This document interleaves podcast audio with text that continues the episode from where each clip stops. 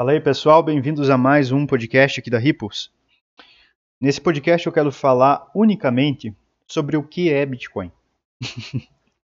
eu sei que muita gente acha isso muito, mas muito chato e eu tenho que concordar com vocês, é um tema muito chato mesmo. Por quê? Não pelo tema em si, mas pelas pessoas que falam de Bitcoin. Todo mundo que fala é muito chato, são pessoas chatas, são pessoas que não se comunicam direito então eu entendo toda a tua frustração, eu entendo toda a tua raiva sobre o Bitcoin, eu entendo que todo mundo que está falando dele é um bando de emocionado, a maioria está te contando um monte de lorota, a maioria você não vai com a cara, mas uma coisa é, você tem que entender. Não é porque alguém que eu não gosto fala de algo que esse algo também eu devo não gostar. Ou seja, se fulano fala da coisa A, eu não devo gostar da, não devo fazer um juízo de valor sobre a coisa A só porque fulano está falando sobre ela, entendeu? Eu tenho que entender o Bitcoin na comunidade, o que ele é mesmo. Eu não devo me basear na opinião de quem está falando dele, tá certo? Se você for observar o que é de fato o Bitcoin, provavelmente você vai chegar na mesma conclusão que eu cheguei. E se você me perguntasse aí uns. Se você me perguntasse aí em 2017 o que eu penso sobre o Bitcoin, eu iria te responder o seguinte: o Bitcoin é uma porra. É uma merda que ninguém sabe por que valorizou e todo mundo está comprando, sem saber se vai estar tá valorizando amanhã. Eu ia falar nessas palavras. E provavelmente você considere isso hoje, talvez. Ou não. Talvez você considere de outra forma.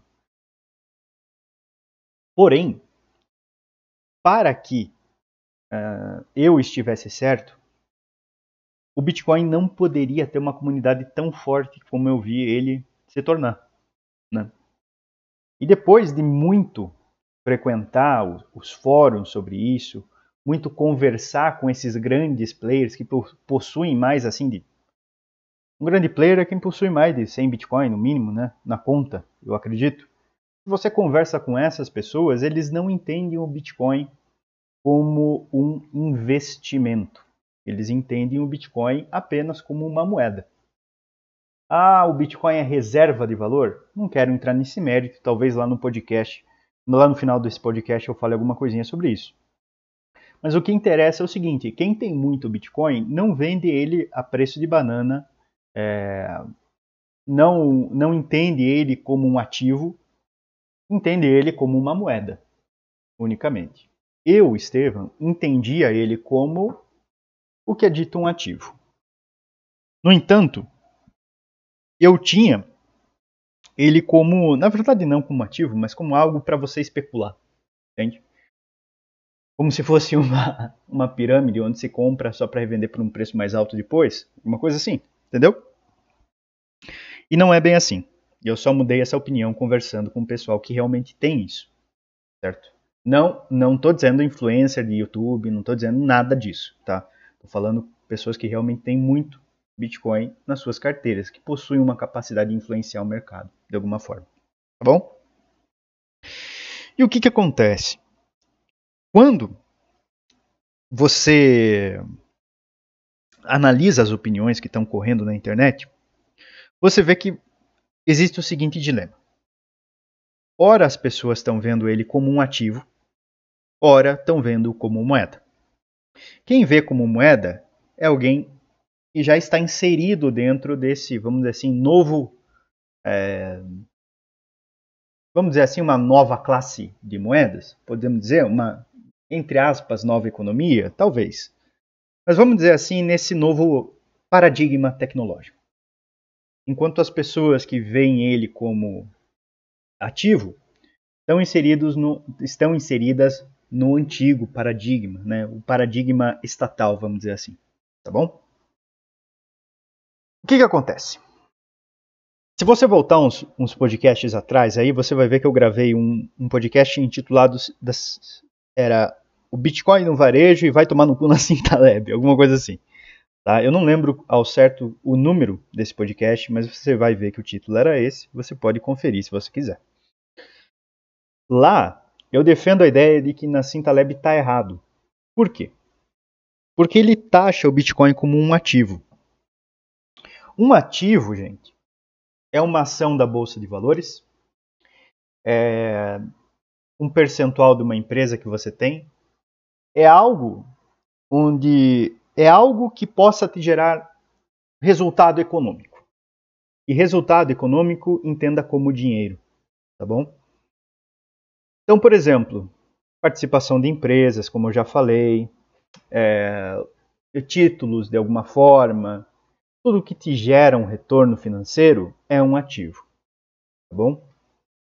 Para que ele seja considerado isso, ele precisa ter um fluxo de caixa. Ou seja, se eu compro um, se a empresa né, de fulano, a empresa A compra um produto por um real e vende por 10 e fica com nove reais em seu caixa e desses nove reais são descontados ah, os custos, mais custos, funcionário, enfim, isso daí é um processo de geração de fluxo de caixa, tá bom? Eu espero que você esteja entendendo. Eu acredito que está sendo simples. Pelo menos procuro que seja. Né? entendo que esse assunto é um pouco chato, mas enfim, meu intuito é que você entenda de fato a diferença de uma coisa e de outra. Tá? Um ativo financeiro sempre vai te gerar um resultado econômico. Assim como as ações da bolsa, a maioria delas pagam dividendos ao portador dessa ação, é, qualquer empresa deve gerar resultado econômico. Você está entendendo? Se uma empresa der prejuízo, ok, mas ela tem potencial de gerar resultado econômico. Mesmo que ela seja um ativo ruim, ela ainda é um ativo, porque ela possui um fluxo de caixa, ela possui fundamentos econômicos, entendeu? Ela tem um EBITDA, ela tem um retorno sobre investimento, ela tem tudo isso definido por sua atividade econômica. Tá certo? Agora me diga, a empresa A e o dólar podem ser vistos da mesma maneira? A empresa A e o real podem ser vistos da mesma maneira? Entende? Por definição, a empresa A gera mais dólares ou gera mais reais pela sua atividade econômica. O dólar por si só não gera mais dólares sem uma atividade econômica. Certo? O Bitcoin é a mesma coisa. O Bitcoin por si só gera mais Bitcoins? Não, não gera. Tá bom? Não gera. Você não, não, é, uma, não é um fundo de poupança, como a gente está acostumado a ver tá bom? E ele também não tem a, a característica, desculpe, de estar submetido a um processo de inflação, vamos dizer assim, a grosso modo, tá? Se você analisa algumas fórmulas, ele teria, mas é, ele tem um número, um, um, uma quantidade fixa, né? Que provavelmente nunca vai ser extrapolada, a não ser é, se você faça uma alteração nessa rede, e geralmente a gente já teve outras alterações que não resultaram na disrupção do conceito em si. Né? Então o que, que acontece? O Bitcoin não possui um fluxo de caixa por não realizar atividade econômica, mas sim por ser um mecanismo em que se possa você realizar uma atividade. Se a tua empresa aceita bitcoins, né? vende um produto por tantos bitcoins, paga seus fornecedores com bitcoins, você é capaz de realizar uma atividade econômica com bitcoin. E aí sim, essa empresa seria um ativo. O bitcoin não. O bitcoin não pode ser um ativo, pois ele não possui fundamentos, ele não possui um fluxo de caixa, ele não possui um EBITDA, você não pode calcular honestamente o retorno sobre o investimento do Bitcoin. Porque o Bitcoin não é um investimento. O Bitcoin é unicamente uma moeda. Não só pela comunidade do Bitcoin vê-lo dessa forma, mas por ele estar dentro dessas quatro paredes que dizem o que é uma moeda e o que é um ativo. No entanto, eu acho que deu para entender a diferença entre os dois, né? Um Bitcoin, o que é uma moeda e o que é um ativo financeiro. Tá bom? No entanto, as pessoas ainda podem dizer: olha, ele é de caráter meramente especulativo. Ele pode ser uma moeda, Estevam, mas ele é totalmente especulativo. Sim, aí pode ser, tá? Aí se pode dizer. Agora, vê-lo como ativo, não, gente. Vê-lo como ativo, aí você é um palhaço. Pô. Aí não dá. Né? Entendeu? Por quê? Porque ele não possui essas porra desses fundamentos, meu caralho. O Nassim Taleb disse que aplicou a fórmula do, do, do valor presente, do VP, se você quiser você vê o podcast lá antigo, ao Bitcoin. Só que se você aplicar essa fórmula ao real, a mesma fórmula que o Nassim Taleb aplicou ao Bitcoin ao real, ao dólar, ao euro, ao iene, ao rublo, a qualquer moeda estatal do mundo, você vai ver que o retorno também é zero. Por quê? Porque nenhuma moeda paga dividendos por si só, nenhuma moeda gera lucro por si só, meu caralho. Atividade econômica gera lucro. Você não pode ser honesto e aplicar essa fórmula a qualquer moeda do mundo. Por quê? Porque são coisas diferentes, meu Deus do céu. Você pode ainda dizer que esse negócio é meramente especulativo. Aí, aí pelo menos você é honesto. Tá certo? E o que me fez mudar de opinião? Porque ele é, vamos dizer assim, não é especulativo. Primeiro foi por conhecer esses, essas pessoas, é, são chamadas dentro da rede de baleias, né, porque é um, um cara muito grande na rede, porque essas pessoas não veem isso como um caráter especulativo. Entendeu? É a mesma coisa. Se as pessoas que possuem dólar visse, vi, é, vissem o dólar como um caráter espe meramente especulativo. Entendeu? A partir do momento que você tem transações econômicas feitas com base em determinada coisa, essa coisa já tem fé pública. E fé pública é unicamente o valor do dinheiro. Antes do acordo de Bretton Woods, você tinha lastro em ouro do dólar. E por, esse, por ter esse lastro em ouro, você tinha fé pública. Aí depois do Bretton Woods foi suspendido esse lastro em ouro. E qual que é a fé do dólar? Aí você teve o petrodólar entendeu? Vamos dizer assim, a grosso modo, um lastro em petróleo, tá bom? Só que, a partir do momento que o Estado começa a emitir muita moeda, como é, como é o caso de agora, que aconteceu com o Brasil aí, com os Estados Unidos, você tem muita emissão de papel moeda, é normal que você tenha inflação. E quando você tem inflação, a única maneira que o Banco Central tem de corrigir isso, qualquer banco central, é aumentar a taxa de juros. Tá? É o mecanismo que o pessoal tem para para controle de inflação, né? Porque aí os bancos vão emprestar menos, enfim, vai ficar mais caro você fazer dívida. Então, dizem que isso diminui a, a inflação, né? Diminui o aumento de preços.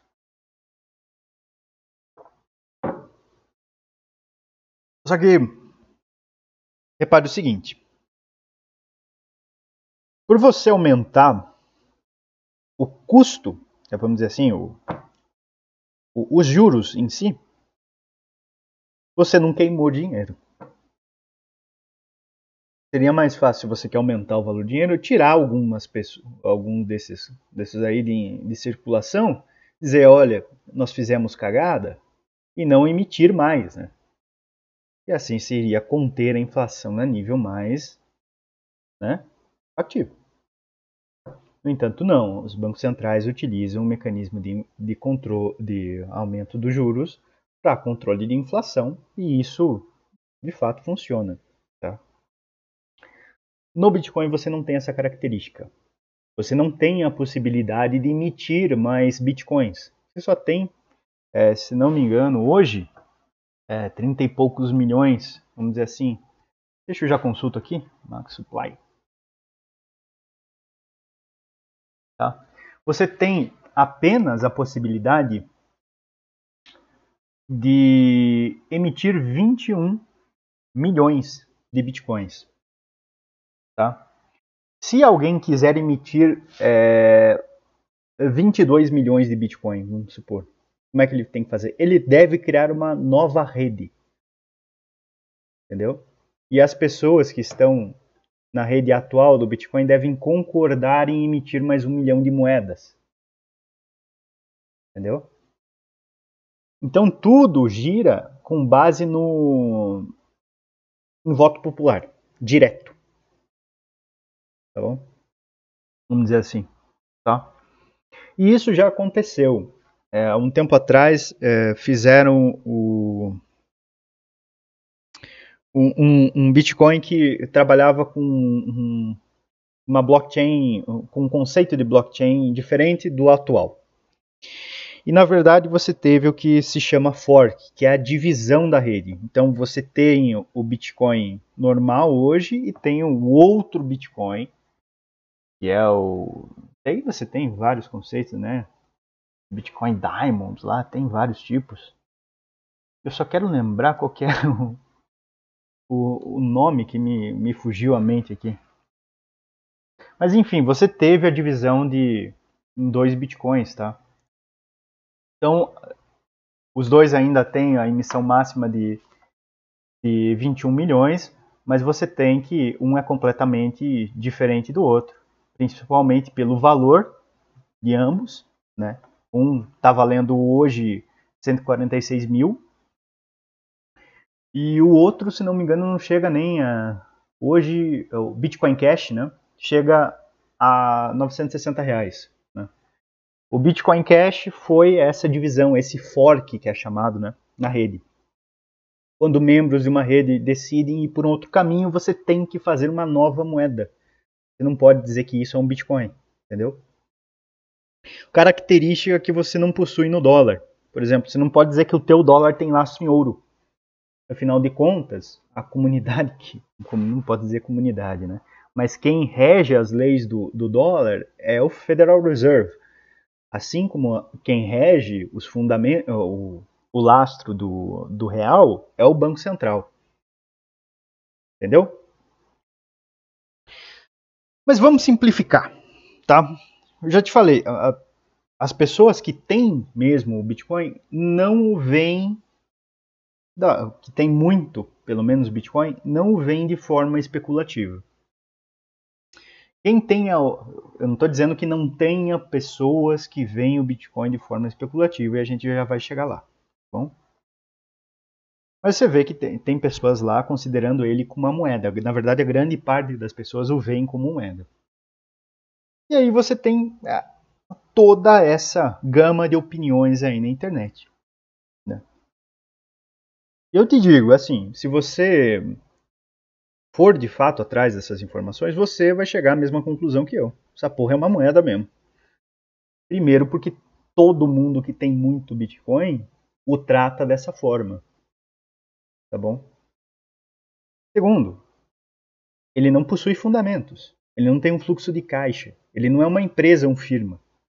Então você não pode ver ele como um ativo e pela comunidade ou parte da comunidade especular com ele, não significa que ele seja um ativo também. Entendeu? Pessoas especulam com ouro, por exemplo. Aqui no Brasil, quando você teve o, o, aquela putaria de cruzado novo, enfim, a época do superinflacionismo aqui no Brasil, o que, que as pessoas faziam? As pessoas compravam dólar. E o que, que as pessoas fizeram na Venezuela quando Maduro começou a pirocar? As pessoas compraram dólar e Bitcoin. Entendeu? As pessoas não compraram a ação da Petrobras. As pessoas não compraram. Entendeu? As pessoas não compraram parte das empresas da Venezuela. Então, como é que você vai dizer que o Bitcoin é um ativo? Entendeu? As pessoas já veem, as pessoas que utilizam mesmo o Bitcoin já o veem como moeda. Basta que você olhe por, em casos da de São Vicente, por exemplo, que é uma ilha do, uh, da América Central, onde grande parte da população já utiliza dessa forma. Na África, como proteção à inflação, as pessoas já estão comprando Bitcoin também. Entendeu? Então, você já tem uma difusão de, desse conceito. Eu acredito que isso vai, vai ser ampliado no, nos próximos anos aí. Isso não quer dizer que pessoas não continuem vendo ele como ativo, não continuem falando isso que eu acabei de, dizer a vocês. Tá? Mas uma coisa é fato, ele não é uma porra de um ativo, cara. Tá bom? Se você acha que ele é um ativo, por favor, me conte aonde estão os fundamentos do Bitcoin. Onde, estão, onde está o fluxo de caixa dele. E aonde está a atividade econômica que ele exerce para ser considerado um ativo. Tá bom? Do contrário, ele é uma moeda e nada mais. Tá bom? É, mas agora vamos no assunto é, que deve ser abordado aqui. Isso aqui não é uma defesa que o preço dele, o valor do Bitcoin, seja realmente hoje, no momento que eu gravo esse podcast, de 146 mil. Eu não estou defendendo isso. Por quê? Porque você veja, os Estados Unidos aumentou a taxa de juros né, no último mês, nesse mês agora. O que, que aconteceu com o valor do real e o valor do Bitcoin? Caíram. Por quê? Porque as pessoas preferem investir em títulos do governo americano. Por quê? Porque é uma moeda tradicionalmente mais popular. E isso faz com que as pessoas chamem ela de moeda forte. Mas essa moeda forte ainda é gerida por um país que elegeu João Bidê como presidente. Ou, se você concorda comigo, não elegeu, né? Não é bem assim. Mas enfim, desde 2020 eu questiono essa força total do dólar. Tá? E é por isso que desde essa época eu ando investindo mais em criptomoedas. Eu ando comprando realmente essas coisas. Não como uma, vamos dizer assim, essa é a nova economia, é daqui que vão nascer tudo. O novo mundo vai nascer daqui? Não. Eu não acho que isso vai acontecer. Mas eu acho que cada vez mais as pessoas vão ver as criptomoedas dessa forma que estão vendo aqui. Tá? E isso é até, na verdade, um convite para que você repense tudo isso. Repense as opiniões que você tem sobre criptomoeda. Por quê? Porque assim, estudando isso, já desde 2017, eu vejo que para empresas não tem coisa melhor que essa porra. Primeiro, porque você não tem a incidência de impostos quando você transaciona criptomoedas se você souber o que você está fazendo. Então, por exemplo, se você quer mandar dinheiro para fora do país, a solução mais barata hoje é através de criptomoedas. A solução mais inteligente também. Por exemplo, tem uma empresa chamada Crypto.com. Pela Crypto.com você já é capaz de é, pedir um cartão de crédito para fazer compras aqui é, em reais através um lastro em criptomoedas. Ou seja, você deixa umas criptomoedas lá no teu cartão e ele faz a conversão automática para real. Obviamente tem uma taxa, né? mas já é possível que você faça essa compra. Pela rede Lightning do Bitcoin também é possível fazer pagamentos do tipo Pix. Né? Ethereum também, só que você tem que fazer em redes paralelas, que não, que não tenham aquele protocolo de prova de trabalho. Por quê? Porque a prova de trabalho encarece o processo e também deixa o processo mais lento. Se vocês quiserem, um outro dia eu explico a diferença dos algoritmos, mas é, não, não é, eu acho que não é interessante hoje, tá bom? Resumidamente, isso é um convite para que você repense isso. Porque no futuro, é, grande parte dos planos, principalmente da Ripples, é também é, oferecer é, financiamento às empresas através de emissão de criptomoeda. Sendo essa criptomoeda, aí sim um ativo. Pense se sua, moeda, se sua empresa fosse capaz de é, não precisar ir a um banco, mas sim financiar é, talvez um novo projeto através de uma própria comunidade local, da comunidade internet em si? Onde você pudesse emitir uma NFT e essa NFT te desse os, desse os direitos a quem comprou de receber uma taxa de juros durante 5, 10, 15 anos entendeu? E ao final dessa, desse, desse período, ela recebesse o valor que ela pagou pela NFT com juros corrigidos, como é feito por um título de dívida hoje em dia. Isso é possível já, na verdade. E as pessoas já estão usando. Pessoas, obviamente, que não já saíram desse paradigma de gosto ou não gosto. Tá? Então isso é um convite. Porque, assim, daqui dois, três anos, talvez, é, vocês já vejam isso acontecendo aqui no Brasil. Apesar de, provavelmente, se sair aqui, vai ser uma merda, porque vai ser regulamentado pela CVM, enfim. Né? E, obviamente, é um convite para que vocês percam essa confiança absurda no Estado. Que, afinal de contas, o, o real hoje, esse, esse negocinho aí de um lobo guará estampado e o escambau, o único lastro que tem é no Gilmar Mendes. É no político lá. O que, que isso vale de fato? Olha, eu temo que a partir do momento que as pessoas entendam que é muito mais honesto você confiar na sociedade e não no governo, eu acredito que as pessoas, o, essas moedas estatais tendam a se desvalorizar muito, mas muito mesmo. Lembrando, isso não é uma defesa nem uma sugestão de compra para Bitcoin. Eu acredito que até o Bitcoin venha a cair mais. Se você me perguntar hoje se eu estou comprando criptomoedas, eu não estou. Tá? Mas eu não acredito que a taxa de juros dos Estados Unidos passe de 2%. Eu acredito que vai ter um aumento e no próximo aumento eu vou ver, provavelmente vai ser de 1%, não sei vai ser de 1, daí vai ficar com uma taxa de juros de 1,75, se não me engano. Vai ficar quase 2%.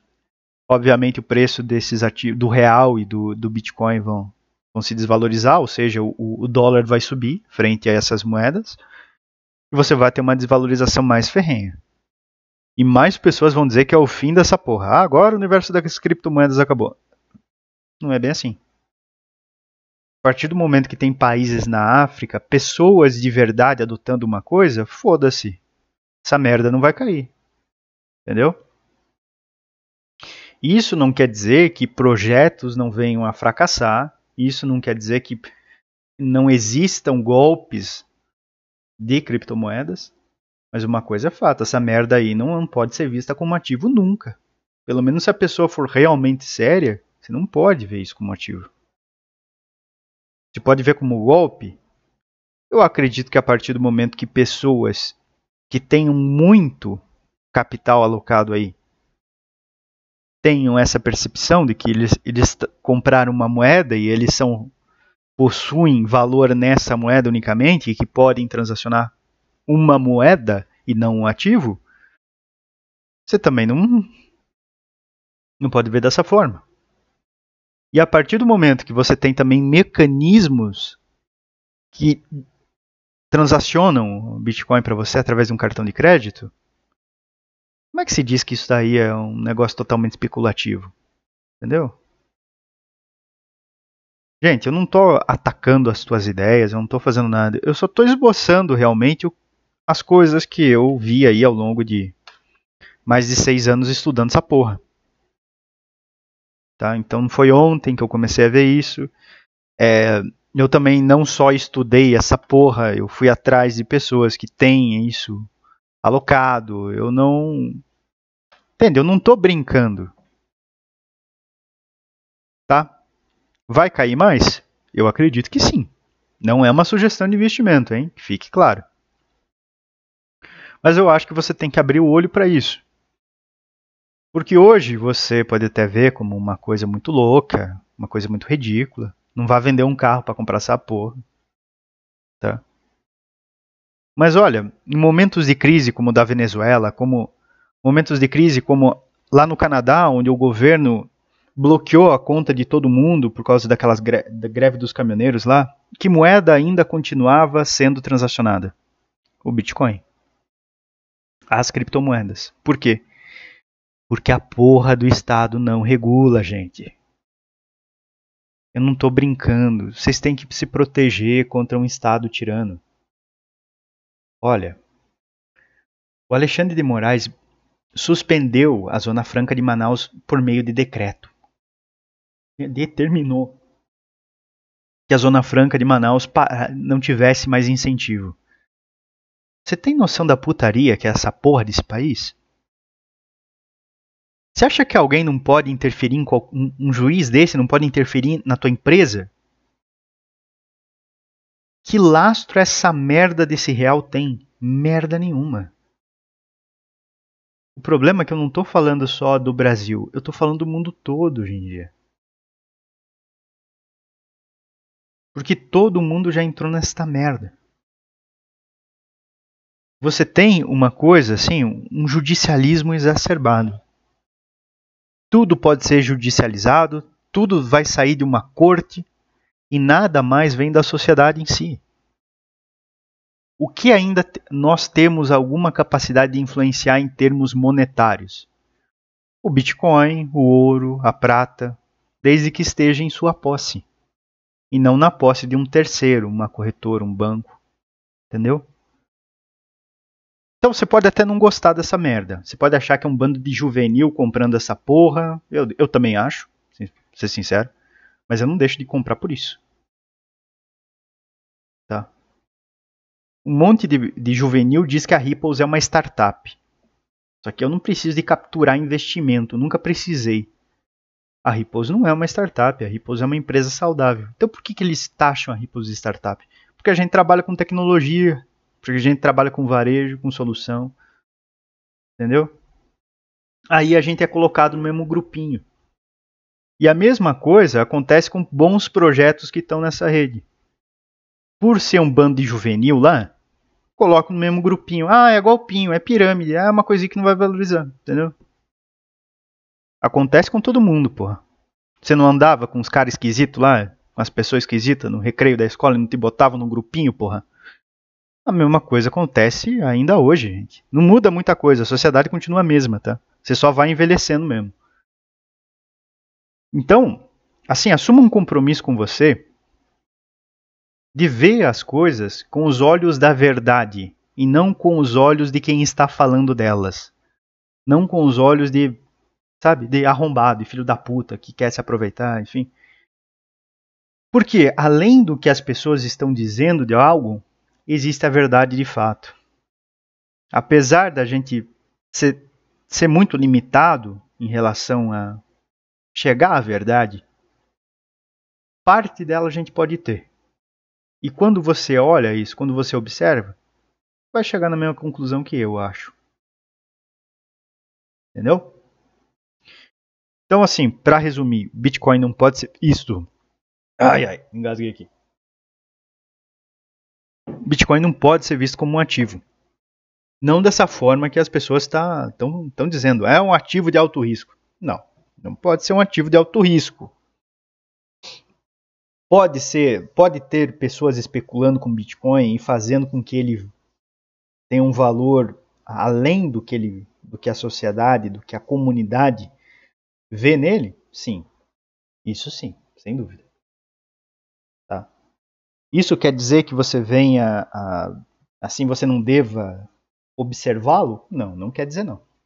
Se você for uma pessoa séria, você deve observá-lo, assim como deve observar tudo a respeito dessa merda de criptomoeda. Criptomoedas não são especulação. É uma forma de você se ver livre do Estado, da Receita Federal, dessas coisas. Tá? É, e assim, a maior recomendação que eu te faço nesse podcast é não acredite em mim. faça o que eu fiz. Estude o que é essa merda. Fale com pessoas que têm isso. Fale com pessoas que têm muito disso. E vê o que elas te dizem. Vê se elas estão preocupadas com o que um economista diz sobre o Bitcoin, vê se elas estão preocupadas com a opinião do Nassim Taleb, vê se elas estão preocupadas com a opinião de influência, vê se elas acreditam em trade de Bitcoin, entendeu? Elas não acreditam em nada disso. O que elas acreditam é que elas estão comprando uma moeda que não é regulada pelo Estado e que por isso pode ser um garantidor de poder de aquisição no futuro. Quer dizer que é uma reserva de valor? Não, porque ela não tem uma justificativa desse preço. Entendeu? Quer dizer que o Bitcoin pode valer um real amanhã? Eu acredito que ele não chegue a isso, mas sendo sincero, pode. Pode sim. Quer dizer que quem possui Bitcoin mesmo e transacione ele, venda-o por um real? Aí já não. Entendeu? Mas na cotaçãozinha lá que você vê na internet, tudo pode acontecer. Entendeu? Assim como se você chegar com 10 barras de ouro para quem está passando fome, ele não vai querer comprar de você. Entendeu? Agora, se você chegar com um saco de pão, provavelmente ele vai comprar, hein? Entendeu? Então é isso. Esse podcast nada mais é um convite para que você reveja, assim como eu revi, a minha opinião sobre essas coisas. E eu continuo revendo as minhas opiniões sempre. Eu não, não acho que eu cheguei numa verdade, só vou chegar na verdade quando eu conhecer Jesus Cristo. Tá? Então é isso. Na verdade, eu estou vendo muita gente falar besteira sobre isso, muita gente que está falando, na verdade, só o, do próprio ego, entendeu? A pessoa não quer estar errada. A pessoa quer estar certa e, e morre de medo de que ela vá dormir sem estar certo. Então ela fica, ah, eu quero estar certo, eu quero estar certo, eu quero estar certo. O Bitcoin vai morrer, vai, vai morrer, vai morrer, vai morrer, vai morrer, vai morrer. Porra, gente, pá, vai tomar no cu, né? Tem que ser sério na vida. Você não pode ficar refém dessas coisas, pô. Tem que procurar a verdade em qualquer coisa, meu Deus do céu. Não é porque determinada pessoa fala sobre isso que você. Entendeu? Você tem que ser pessoa. Você tem que ser sério na tua vida. Isso só faz com que você perca oportunidades assim de, às vezes, investimento, às vezes de um novo produto. E obviamente, algumas pessoas que você não gosta vão comprar um produto, vão falar dele. E por elas você vai deixar de ganhar dinheiro, vai deixar de enriquecer, vai deixar de fazer o bem para os outros? Não, não faz isso. Entendeu? Então é o seguinte, não acredita em mim. Vai lá e procura a fundo, vê a fundo Procura entender, procura ver o que as pessoas estão falando, procura ver o que a comunidade está falando e não os jornais, porque. Né? Pergunte se as pessoas têm o Bitcoin mesmo e estão falando dele, se possui Bitcoin para falar uma coisa, para falar uma coisa dessa. Você vai ver que ninguém que possui muito de fato ou já investiu determinado valor acha que o Bitcoin é um ativo, nem especula com ele, tá? Então é isso. Tá aí os meus 20 centavos de hoje. Mas eu vou confessar que é um assunto que eu não, não gosto de falar muito, não. Porque, a, além de ter esse negócio né, do, do ódio, enfim, do gosto ou não gosto, é, as pessoas como que elas querem, né, porra? Então, eu não, não acho que você deva fazer algo só porque eu tô falando que eu acho. É, por isso eu falo, cara. Cubra por si só o que é isso e se tiver um dinheiro sobrando aí, você faz o que você bem entender com ele, entendeu? É oportuno que você tenha algo disso. Tá? Eu acredito que vai desvalorizar mais, eu acredito que não é o momento de você se enfiar nisso, porque subindo taxa de juros nos Estados Unidos ele vai cair mais um pouquinho. Né? Mas eu também posso estar errado até nisso. Beleza? Pessoal, até semana que vem. E um abraço aí. Desejo que Deus abençoe a todos. Valeu.